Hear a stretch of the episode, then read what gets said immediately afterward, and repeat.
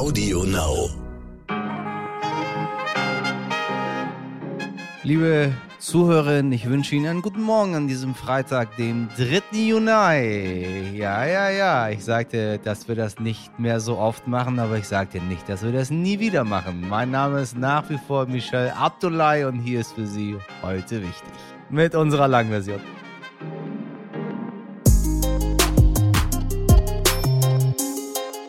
Na, haben Sie auch fleißig Bier getrunken und mit jedem Kasten einen Quadratmeter Regenwald gerettet? Sehr gut. Gut, das haben Sie gut gemacht. Den ganzen Alkohol, den Sie auf sich genommen haben, nur um der Welt was Gutes zu tun, damit in Brasilien mehr bleibt. Ja, tut mir leid, nur leider hat es wahrscheinlich wenig gebracht. Wenig bis gar nichts. Unsere heutige Interviewpartnerin sagt, neun von zehn Projekten zur Aufforstung scheitern. Es geht eigentlich mehr darum, unser Gewissen zu beruhigen und dem umweltschädlichen Produkt ein grünes Mäntelchen zu verleihen. Ich würde sogar noch ein bisschen weitergehen. Grünes Mäntelchen sagt Katrin Hartmann, unsere heutige Interviewpartnerin.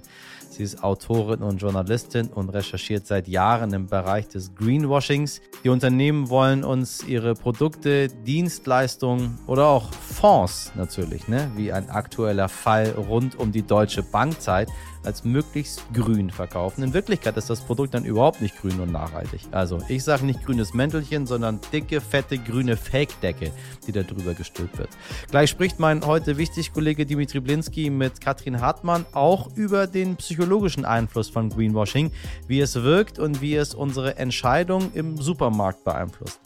Können Sie gespannt sein. Sie sitzen wahrscheinlich jetzt da und hören und sagen oder laufen was immer Sie machen, joggen, Yoga, Fallschirmspringen, keine Ahnung, was Sie so tun. Können Sie mir gerne mal schreiben, was Sie so machen, wenn Sie diesen Podcast hören. Aber Sie denken sich wahrscheinlich, ja, ja, ich weiß, was Greenwashing ist. Ich fall ja nicht drauf rein. Ich doch nicht. Ja, habe ich auch gedacht, meine Damen und Herren, habe ich auch gedacht. Und wie heftig ich doch reingefallen bin. Also, hören Sie mal nachher genau hin. Und wir müssen an dieser Stelle natürlich über das 9-Euro-Ticket sprechen. Das goldene Thema für den Journalismus. Machen wir uns nichts vor. Wir brauchen kein Sommerloch. Wir haben das 9-Euro-Ticket. Falls Sie das Ticket in den nächsten Tagen nutzen, haben wir am Ende dieser Folge noch einige Ideen für Sie, wo Sie hinfahren könnten. Und wenn Sie mögen, schicken Sie uns doch eine kurze Sprachnachricht mit Ihren Erfahrungen. Die würden wir uns nächste Woche sehr gerne anhören. Aber erstmal starten wir in diesen Freitag.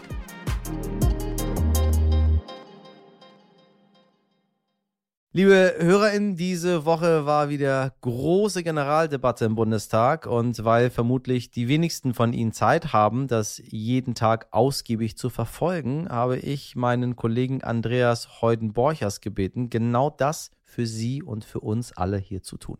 Lieber Andreas, was muss man aus dieser Woche wissen? Vor allem, dass der Bund nun endlich ordnungsgemäß Geld ausgeben kann. Bislang war der Bundeshaushalt ja nur vorläufig. Jetzt wird er sozusagen amtlich.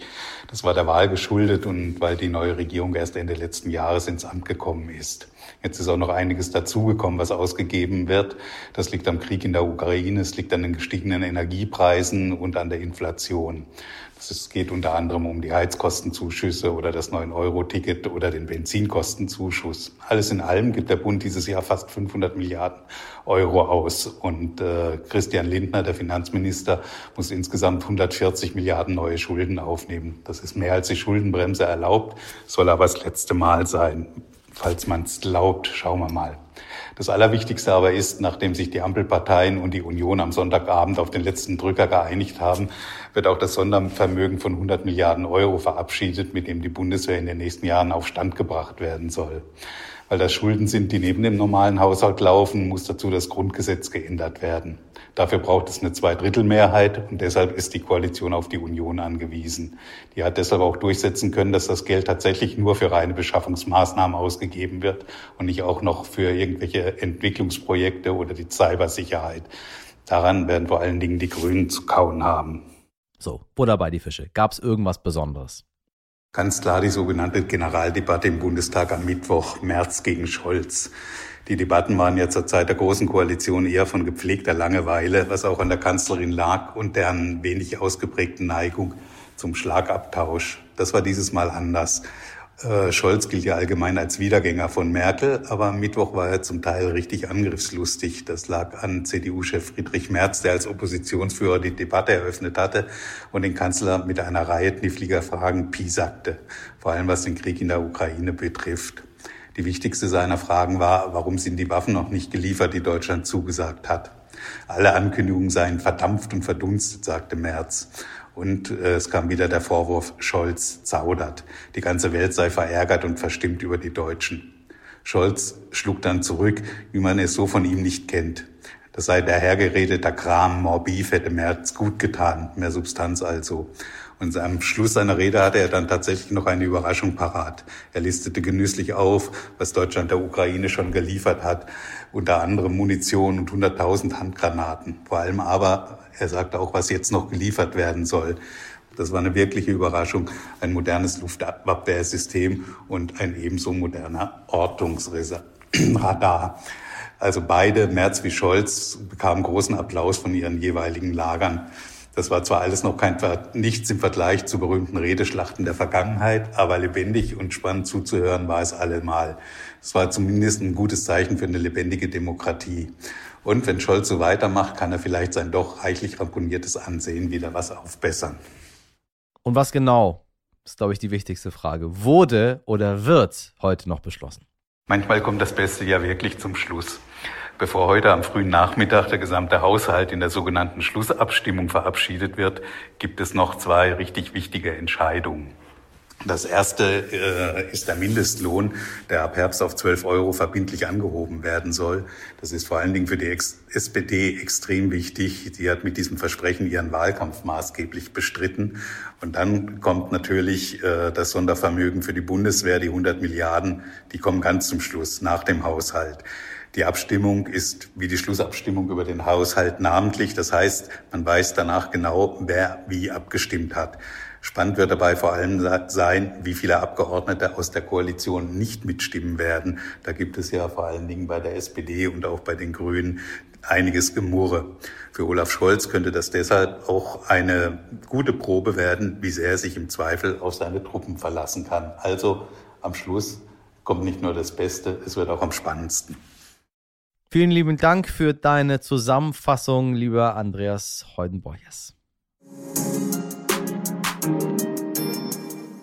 Wissen Sie noch, als aus dem gelb-roten Logo einer Fast-Food-Kette, nennen wir sie mal McDonald's, ein grünes wurde? Das nennt man Greenwashing. Es wird der Eindruck erzeugt, dass ein Unternehmen nun nachhaltig ist, grün wird. Dabei bleibt bis auf die Farbe alles beim Alten.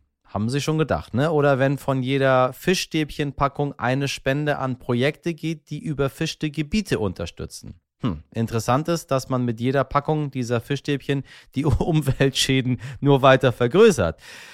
Wussten Sie wahrscheinlich auch schon, ne? Es geht am Ende doch nur um unser reines Gewissen und um unsere Verknüpfung im Kopf. Und da kommen jetzt Dinge, wo, auch wenn Sie alles über Greenwashing wissen, einiges doch nicht wissen. Denn glauben Sie nicht, dass die grüne Werbung bei Ihnen nicht wirkt. Bei mir genauso. Spätestens, wenn Sie sich für eins von fünf gleichen Produkten entscheiden müssen ruft Ihr Gehirn die entsprechenden Zusammenhänge auf. Da haben Sie keine Chance.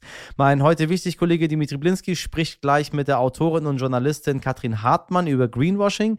Lassen Sie sich ein auf ein spannendes und sehr eindrückliches Gespräch über Palmöl, Erdöl und die grünen Mäntelchen. Vielleicht sehen Sie die Produkte im Supermarkt demnächst mit ganz anderen Augen. Frau Hartmann, ich grüße Sie. Hallo. Hallo, grüß Sie. Ja, wir wollen heute über das Thema Greenwashing sprechen. Es ist in ganz vielen verschiedenen Bereichen unseres Lebens irgendwie angekommen, aber Menschen, die mit dem Begriff vielleicht noch nicht so viel anfangen können, was ist das generell und wo fängt Greenwashing an? Also Greenwashing abgekürzt bedeutet, dass entweder ein Unternehmen oder auch äh, die Politik ähm, verspricht, ein Produkt, eine Dienstleistung, ein Rohstoff als äh, nachhaltig, klimafreundlich, sozialverträglich anpreist, der in Wahrheit aber gar niemals nachhaltig, ökologisch und sozialverträglich sein kann. Also man kann eigentlich die kurze Regel aufstellen, je umweltschädlicher und äh, sozial verheerender ein Produkt oder eine Dienstleistung ist, desto größer ist der Aufwand, äh, es grün zu waschen. Das können dann irgendwelche Siegel oder Labels sein. Das kann eine Kooperation mit einer Umweltorganisation äh, sein. Das können so nicht überprüfbare Versprechen sein wie Klima tierfreundlich oder delfinfreundlich oder sowas. Also da ist die Bandbreite relativ groß, aber es geht immer um das Gleiche, letztlich etwas zu erhalten, was, was sehr lukrativ ist und dem ein grünes Mäntelchen umzuhängen. Nun kennen wir diese Sprüche oder diese Slogans, die Sie gerade schon zitiert haben, äh, ganz gut. Greenwashing hat aber auch, glaube ich, schon eine längere Geschichte. Seit wann gibt es das eigentlich, dass man versucht, Produkte grüner zu machen, als sie sind? Na, es geht bis in die 70er Jahre zurück. Da haben, man kann sagen, dass die dass Ölkonzerne damit angefangen haben, ener große Energiekonzerne ähm, haben damit angefangen, weil damals ja auch schon relativ klar war, dass das einfach Unternehmen sind, deren Produktionsweise äh, ähm, einfach sehr, sehr umweltschädlich schädlich ist. Deswegen gab es da schon Strategien. Man kann ja auch sagen, also Greenwashing ist ja auch so eine Art Risikokommunikation, ähm, wenn man so möchte. Ähm, da gab es schon Strategien, sich selber grün zu waschen. Damals war das natürlich noch so ein bisschen einfacher, einfach schöne Plakate zu malen, wo schöne Bilder mit Natur drauf gab. Das äh, ist ja wirklich klassisch auch äh, äh bei, bei, bei, bei Autowerbung so. Die fahren dann durch schöne Landschaft. Wenn man so will, kann man das schon als Greenwashing bezeichnen. Aber damals gab es halt sehr viel weniger Möglichkeiten, das tatsächlich tatsächlich auch zu überprüfen. Heute sind die Möglichkeiten, Greenwashing oder die Möglichkeiten, die Lügen von Konzernen zu entlarven, natürlich sehr viel mehr und sehr viel größer. Deswegen ist aber auch das Greenwashing sehr, sehr viel komplizierter geworden als einfach nur ein Bild von einem schönen Eisbär für eine Ölwerbung oder sowas ähnliches. Sie haben gerade schon gesagt, Autokonzerne lassen ihre Autos gerne in der Landschaft fahren und äh, stehen selten im Stau, so wie es eigentlich in der Realität ist. Äh, haben Sie noch ein paar äh, klassische Beispiele, wo es anfängt mit Greenwashing? So ein Klassiker ist tatsächlich Saufen für den Regenwald. Ähm, da hat es, das um die Zeit hat es dann auch so angefangen, wirklich so Alltagsprodukte zu betreffen also die, die Werbung, dass man für, ein Quad, äh, für einen Kasten Bier einen Quadratmeter Regenwald rettet. Jetzt ist diese Brauerei natürlich keine solche Umweltsau wie ein Ölkonzern, das, das ist ganz klar. Aber die Idee, dass man ein Produkt mit einem, mit einem Ökoversprechen verbindet, obwohl das miteinander gar nicht mal so viel zu tun hat, das fing damals so an. Eins meiner Lieblingsbeispiele, so habe ich dann auch angefangen, mich äh, tiefer mit dem Thema zu beschäftigen, war, dass der, da, ich glaube, auch immer noch größte I, äh, äh, Fischstäbchenhersteller ähm, seine Fischstäbchen, die zumindest damals noch aus überfischtem oder am Rande der Überfischung befindlichen Alaska-Seelachs beworben hat, dass von jeder Packung Fischstäbchen ein paar Cent an ein Meeresschutzprojekt gehen. Und wenn man jetzt mal denkt, hä, das ist doch seltsam. Also dann müsste ich ja dieser Logik entsprechen ganz viele von diesen Fischstäbchen aus überfischtem Fisch essen, damit die Meere gerettet werden. Da kann ja was nicht dran stimmen. Also das, das sind so Beispiele. Das gibt's tatsächlich immer wieder, dass das eben mit einem Produkt solche Sachen versprochen werden. Es gibt aber auch natürlich solche Siegelinitiativen. Das Siegel für nachhaltiges Palmöl zum Beispiel, eines meiner äh, Lieblingsthemen, wo eben für einen Rohstoff, der in gar nicht, also auf keinen Fall ähm, umweltfreundlich in diesen großen Mengen, wie er eben verarbeitet und, und, und konsumiert wird, hergestellt werden kann, dass sich dann die Industrie zu solchen runden Tischen zusammenschließt und ein Siegel verleiht oder oder, oder versucht, irgendwelche Standards umzusetzen, die natürlich ganz, ganz lasch sind und die natürlich. Ich wollte, äh, genau. ich, ich, wollte zum Thema, zum Thema Palmöl, wollte ich äh, sowieso mit mhm. Ihnen nochmal einsteigen. Sie waren ja selber auch auf Recherchereise. Äh, können mhm. Sie uns da ein bisschen mitnehmen, auch am Beispiel Palmöl? Und wo finden wir das? In welchen Produkten? Genau. Palmöl ist deswegen auch ein, ein, eins meiner Lieblingsbeispiele, weil wir lange Zeit gar nicht wussten, was das ist. Palmöl, da, also war bis, bis 2013 eigentlich gar nicht so ein wahnsinnig gängiger Begriff, weil auf allen Packungen von, von Lebensmitteln stand Pflanzenöl. Ähm, Palmöl ist in jedem zweiten Supermarktprodukt vorhanden. Das ist vor allem in Fertiglebensmitteln. Das ist vom Schokoriegel. In jedem zweiten Produkt. In jedem zweiten Produkt im Supermarkt. Im Moment dürfte sich das ein bisschen verändert haben, weil Indonesien ja so einen Lieferstopp äh, äh, hatte und Palmöl kurzfristig teurer wurde. Das heißt, es kann sein, dass das da, wo es auszutauschen war, ausgetauscht worden ist. Aber es ist halt im Duschgel, im Shampoo, im Schokoriegel, im Steckerleis, in der Tütensuppe. Also je verarbeiteter ein Produkt das Fett enthält, desto wahrscheinlicher ist da Palmöl drin. Palmöl ist das billigste Fett der Welt und hat einfach Eigenschaften, die für Industrienahrung einfach sehr praktisch sind. Das heißt, wenn es sehr warm ist und wenn es sehr kalt ist, verändert es die Konsistenz nicht, was dazu führt, dass der Schokoriegel nicht so schnell schmilzt und aber auch wenn es kalt ist, nicht die, diese komischen weißen Kanten kriegt. Deswegen ist es so begehrt. Wir wissen das erst, dass Palmöl fast überall drin ist, seit die EU vorschreibt, dass äh, das gekennzeichnet sein muss, also dass auf der Packung draufstehen muss, welches Pflanzenfett drin ist. Jetzt wissen wir halt nur nicht bei Kosmetik und, und Waschmittel und Duschgel, weil es da andere Begriffe dafür dafür gibt. Aber das zeigt mal so ein bisschen, in welchen Dimensionen dieses Öl verwendet wird. Noch dazu wird natürlich den Biosprit äh, beigemischt. Das führt aber dazu oder führte dazu, dass in großem Stil Regenwald niedergebrannt, abgeholzt worden ist, in insbesondere Indonesien und Malaysia. Da kommt der Großteil des Palmöls, das in Europa verarbeitet wird, her. Und das hat natürlich zu katastrophalen Folgen geführt. Also von Menschenrechtsverletzungen über Vertreibung, über natürlich eine un, un ungeheuerliche Umweltzerstörung. Ähm, können, Sie, können Sie in einem Wort sagen äh, oder in einem Satz sagen, wie, wie, das gewonnen wird, das Palmöl? Das Palmöl, ähm, das wird aus äh, den Palmölfrüchten gewonnen. Das sind, die sehen aus wie ganz große Ananas, um, um eine Zahl zu nennen. Die können bis zu einer halben Tonne schwer sein. Das sind riesige Dinger. Und diese Ölpalmen sehen so ein bisschen aus, naja, wie so ein Kind eine Palme malen würde, relativ niedrig. Und die werden dann mit Macheten darunter äh, geholt. Und aus diesen Kernen, die sind wahnsinnig fett, die sind ganz knallorange. In der Natur ist dieses, oder wenn man das gewinnt, ist es knallorange, dieses Öl. Die werden dann ausgepresst. Und das ist relativ kurz haltbar. Also man muss es relativ schnell dann auch verkaufen und, und, und verarbeiten, weil das sehr schnell ranzig wird. Und so wird Palmöl gewonnen, wird dann in, eben in diesen Palmölmühlen ähm, gewonnen, wird dann in, in, in die verschiedenen ähm, an die verschiedenen Häfen gebracht und kommt so dann letztlich über Rotterdam dann auch nach, äh, nach Europa. Und eben um diese Ölpalmen anzupflanzen, die wachsen halt relativ schnell und gut im tropischen Klima, obwohl sie eigentlich aus, aus Afrika kommen. Das ist eine afrikanische Pflanze, die, äh, ich glaube aus Westafrika, die eigentlich in den Tropen gar nicht heimisch ist. Aber weil man so schnell so viel Geld mit Palmöl machen kann, war der Anreiz wahnsinnig groß, dort in großem Stil abzuholzen. Und wenn man halt Menschen, die im Wald leben, ähm, meint, nicht fragen zu müssen, da können da ganz schnell Fakten geschaffen werden. Ich war 2014 zum ersten Mal ähm, und Ende 2015 zum zweiten Mal in Indonesien. Das zweite Mal, als die ganz dramatischen Waldbrände äh, gerade vorbeigegangen sind. Und, und wenn man sich das anschaut, das, das ist Wahnsinn. Also ich habe ich hab mich ja wirklich lange damit beschäftigt. Ich wusste, das ist eine Katastrophe. Der Orang-Utan ist kurz vorm Aussterben. Das ist eine riesige Umweltkatastrophe, Menschenrechtsverletzungen, Ausbeutung in den Plantagen. Aber wenn man dann mal auf so einem abgebrannten Stück Regenwald steht, wo man wirklich merkt, wie das brennt in Augen und wie man da auf dem Boden noch sehen kann, dass da mal tropische Pflanzen waren und man guckt an den Horizont und man sieht nur schwarze Fläche und vielleicht noch so ein paar Stecken, die da in den Himmel ragen und es dampft und, und das ist, also das ist wirklich grauenhaft. Das ist wirklich ganz, ganz furchtbar. Also man verspürt dieses, Ausmaß der Zerstörung da halt ganz schnell. Und auf der anderen Seite kann ich mich erinnern, dass ich das, äh, äh, das erste Mal, als ich dann in Indonesien war ähm, und da mit einer lokalen NGO unterwegs war, dass wir tagelang durch nichts anderes als Monokulturen gefahren sind. Man fährt wirklich tagelang nur Plantagen, dann kommt man auf dem Hügel an und guckt so in die Landschaft und es hört nicht mehr auf. Und das ist, das ist wirklich traurig, vor allem wenn man halt weiß, wie, wie Primärregenwald und eine Landschaft, die, die damit verbunden ist, aussieht und, und, und wie gut es Menschen dort geht, die sich das noch erhalten konnten. Das ist sehr, sehr deprimierend. Und irgendwann kam das halt natürlich auch hier an, in dem Moment natürlich auch, als es hier auf den Packungen stand, huch, da ist ja überall Palmöl drin. Viele NGOs haben da ja auch Kampagnen gemacht. Und da, da war vollkommen klar, niemand möchte das. Niemand möchte mit einem Schokoriegel Orang-Utan umbringen. Niemand von uns möchte überhaupt diesen ganzen schrecklichen Mist haben, der da mit unseren Produkten verbunden ist. Und, um die, und so entstand eben dann auch dieser runde Tisch für nachhaltiges Palmöl.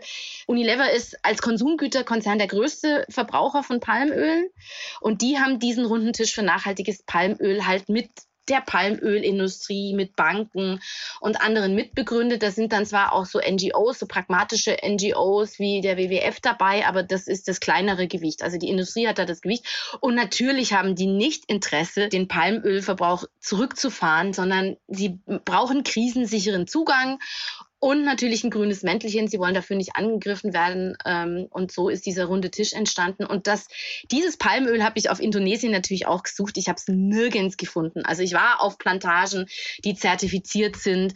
Ich bin sogar in eine Plantage mit einem, mit einem Menschenrechtsaktivisten, der hat mich da reingeschmuggelt, die gerade in dem Zertifizierungsprozess war, wo wir Arbeiterinnen und Arbeiter getroffen haben, die extrem arm waren und extrem ausgebeutet wurden. Ein paar Tage vorher sind gerade zwei zwei Frauen von einem Krokodil getötet worden, weil sie kein fließendes, überhaupt kein Wasser dort haben und sich da in dem Fluss äh, waschen mussten. Und da ist dann am Eingang, sieht es dann ganz schön aus. Da sind dann so so ein Picknickplatz und da stehen dann schöne Häuschen rum und hier biologische Insektenbekämpfung. Und dann fährt man mal so ein bisschen rein in die Plantagen und dann sieht man die Kinder mit den schweren Macheten auf dem, auf dem Mofa äh, äh, hinter ihrem Vater drauf sitzen. Und dann sieht man die Frauen, die schwere Kanister Pestizide rumschleppen, bloß so ein Lappen vorm Gesicht und keinen, keinen ordentlichen, keinen ordentlichen Schutz.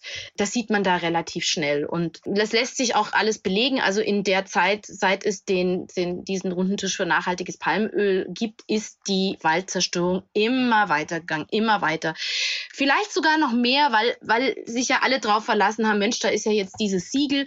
Und sogar die Europäische Union akzeptiert ja solche Siegel. Und das ist ja nochmal eine ganz neue Qualität von Greenwashing, wenn das dann so einen politischen eine politische Legitimation bekommt, weil die Europäische Union dieses Siegel ja. auch für den, den Import von, von, von Biosprit und Palmöl für Biosprit akzeptiert hat. Das sind wirklich, wirklich in, im negativen Sinne ganz beeindruckende Schilderungen, die Sie, die Sie hier gerade vortragen. Es ist, äh, war wirklich Wahnsinn. Vielen Dank Ihnen. Wunderbar. Danke Sehr gerne. Das war der erste Teil dieses Gesprächs zu Greenwashing. Und weil uns das Thema so wichtig ist, gibt es noch einen zweiten Teil. Den hören Sie morgen in einer heute wichtig Sonderfolge, wenn Sie mögen. Wie immer ab 5 Uhr, dieses Mal allerdings als Samstag-Special. So ein bisschen Pfingstfeeling für Sie schon mal vorab. Ohren auf. Zum Abschluss dieser Woche bekommen Sie noch ein wenig Bahnromantik und das meine ich ganz ernst. Meine Damen und Herren, der Mann, den Sie gleich hören, ist ein riesiger Bahnfan. Oha, wobei Bahnfan bei ihm eigentlich eine Untertreibung ist. Jaroslav Rudisch hat schon fast ganz Europa mit der Bahn bereist. Er pendelt regelmäßig zwischen Berlin und Lomnitze nad Popelkuh in Nordböhmen und fährt auch sonst sehr, sehr, sehr viel Zug. Am liebsten wäre er Lokführer geworden, dafür waren seine Augen aber zu schlecht. Heute ist er Schriftsteller und als Brückenbauer zwischen Deutschland und Tschechien auch Träger des Bundesverdienstkreuzes. Wo bleibt Mainz eigentlich? Vielleicht, ich mache auch total wichtige Arbeit den ganzen Tag. So, wieder, wieder zurück zu Jaroslav Rudisch. Äh, vielleicht kennen Sie ja sein Buch Gebrauchsanweisungen fürs Zugreisen. Uns gibt Rudisch heute Tipps für besonders schöne Bahnstrecken, denn vielleicht haben Sie sich ja auch schon gefragt, wo es denn an diesem langen Pfingstwochenende hingehen könnte mit dem 9-Euro-Ticket. Wir, wir haben da jedenfalls ein paar Ideen für Sie. Ich würde auf jeden Fall empfehlen, die Bahnstrecke von Dresden nach Prag durch das Erbtau.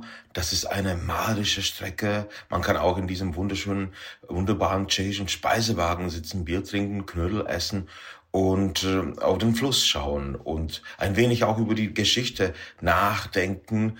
Die Eisenbahn erzählt natürlich auch äh, die Geschichten und sie ist ein Teil der großen europäischen Erzählung. Daran denke ich immer, wenn ich Zug fahre. Ja, dann würde ich natürlich fahren äh, von äh, Mainz äh, nach Koblenz. Äh, auch eine unglaublich schöne ähm, Flussstrecke. Und man kann zum Beispiel wunderbar in einem Speisewagen äh, der SBB wiederum ähm, äh, was essen. Zum Beispiel die wunderbare, tolle äh, Käseplatte und eine Flasche Weißwein aus der Schweiz dazu trinken. Und dann die ganz kleinen Baden. Zum Beispiel die ähm, Schmalspurbahn bei Zittau im Zittauer Gebirge, insgesamt die Schmalspurbahn, auch im Harz, die fahre ich gerne. Aber ich bin auch gerne zum Beispiel in Brandenburg unterwegs. Ich wohne in Berlin und dann fahre ich manchmal, wenn es mir danach ist, äh, Italien kurz zu besuchen, nicht nach Italien, sondern nach Herzberg. Das liegt in der Nähe von Falkenberg und dort kann man am Bahnhof Pizza bestellen und sich in der Sonne baden und die Sonne glüht dort wie in Italien und diese Täuschung ist fast perfekt. Das ist mein Italien in Brandenburg, Herzberg. Also da fahre ich gerne hin. Lieber Herr Rudisch, warum zur Hölle fahren Sie so gerne Zug? Man lernt Europa kennen. Das ist eben das, was, was Ihnen einfach äh, das Fliegen nicht anbieten kann. Ja, Sie sitzen im Zug und schauen sich die Landschaft an, Sie schauen sich die Länder an, Sie schauen sich die Bahnhöfe an, Sie schauen sich die Menschen an. Und die Züge werden dann voller oder auch leerer. In Italien sind die meistens voll und auch manchmal laut. Und wenn sie dann in, in Rovaniemi sind, in Lappland, in Finnland, ist alles viel, viel ruhiger.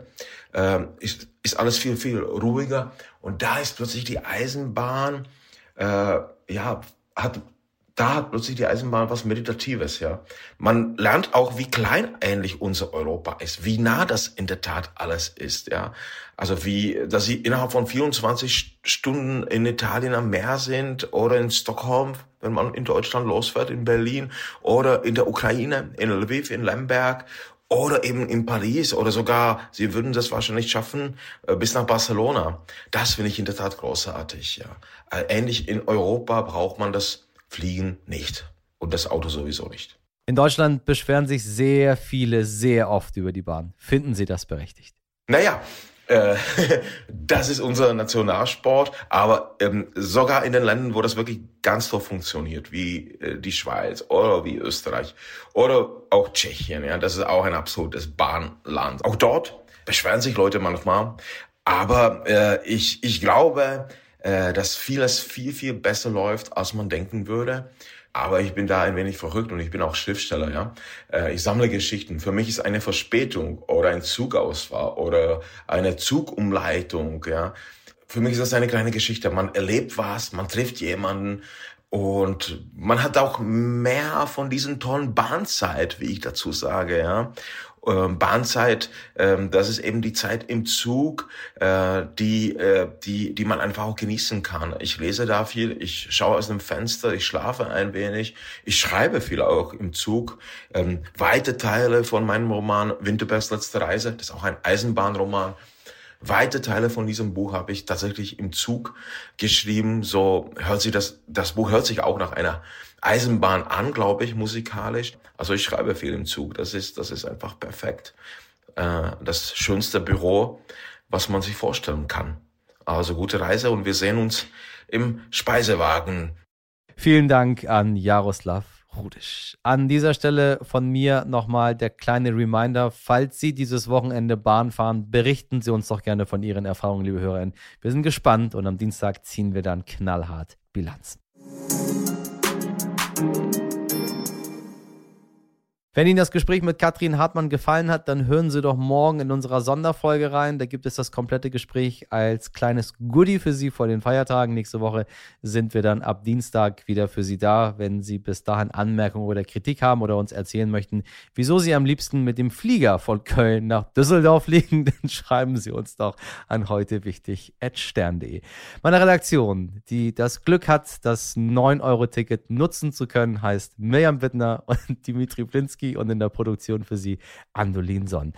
Wenn nicht schon am Wochenende, dann hören Sie uns spätestens am Dienstag ab 5 Uhr wieder. Dann ziehen wir eine erste Bilanz dieses 9-Euro-Ticket-Wochenendes und sprechen mit dem Chef des Verbandes der Verkehrsunternehmen Deutschlands. Jetzt wünsche ich Ihnen ein zauberhaftes Wochenende. Machen Sie was draus. Ihr Michel, irgendwo auch ein bisschen Heiliger Geist, Abdullahi.